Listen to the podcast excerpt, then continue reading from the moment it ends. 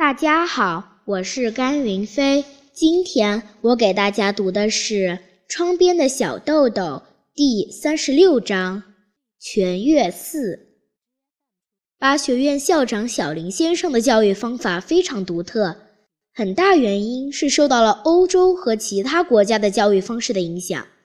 比如说，从韵律操开始学习的新的节奏教育，吃饭、散步时的礼仪。连午饭时唱的“好好嚼啊，把吃的东西”这首歌，也是那首英文歌“划啊划啊划千里的小船”的翻版等等，这样的例子不胜枚举。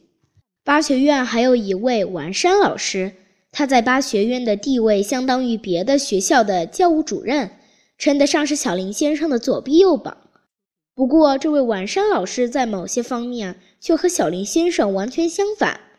丸山老师像他的名字中的“丸”字那样，长着圆圆的脑袋，头顶上一根头发也没有，光溜溜的。其实仔细看，从耳朵边往后，倒还是长着一圈短短的、闪着光的白头发。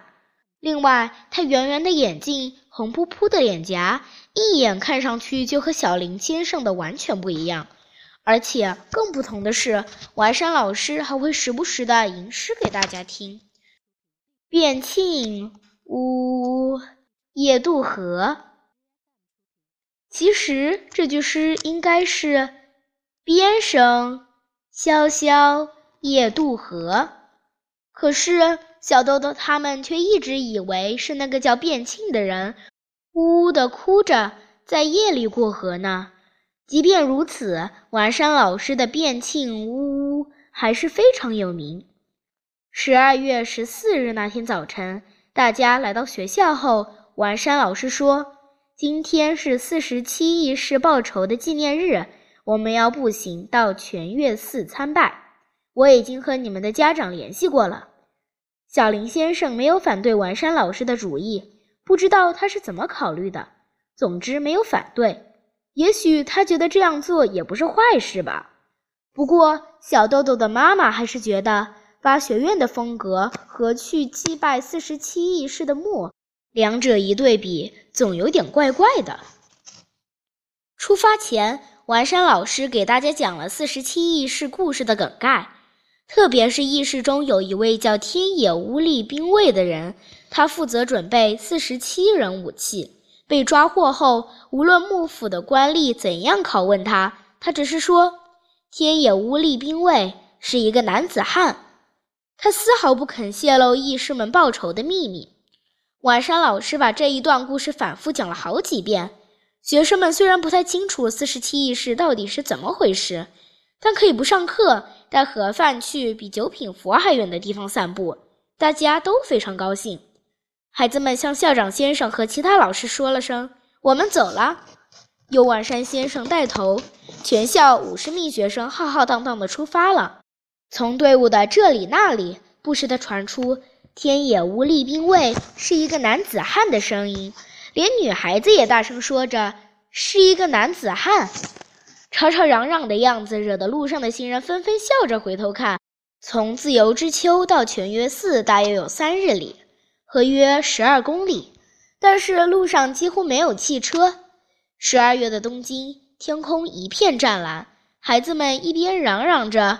天野无力兵卫是一个男子汉，一边连蹦带跳地走着，一点儿也不觉得疲倦。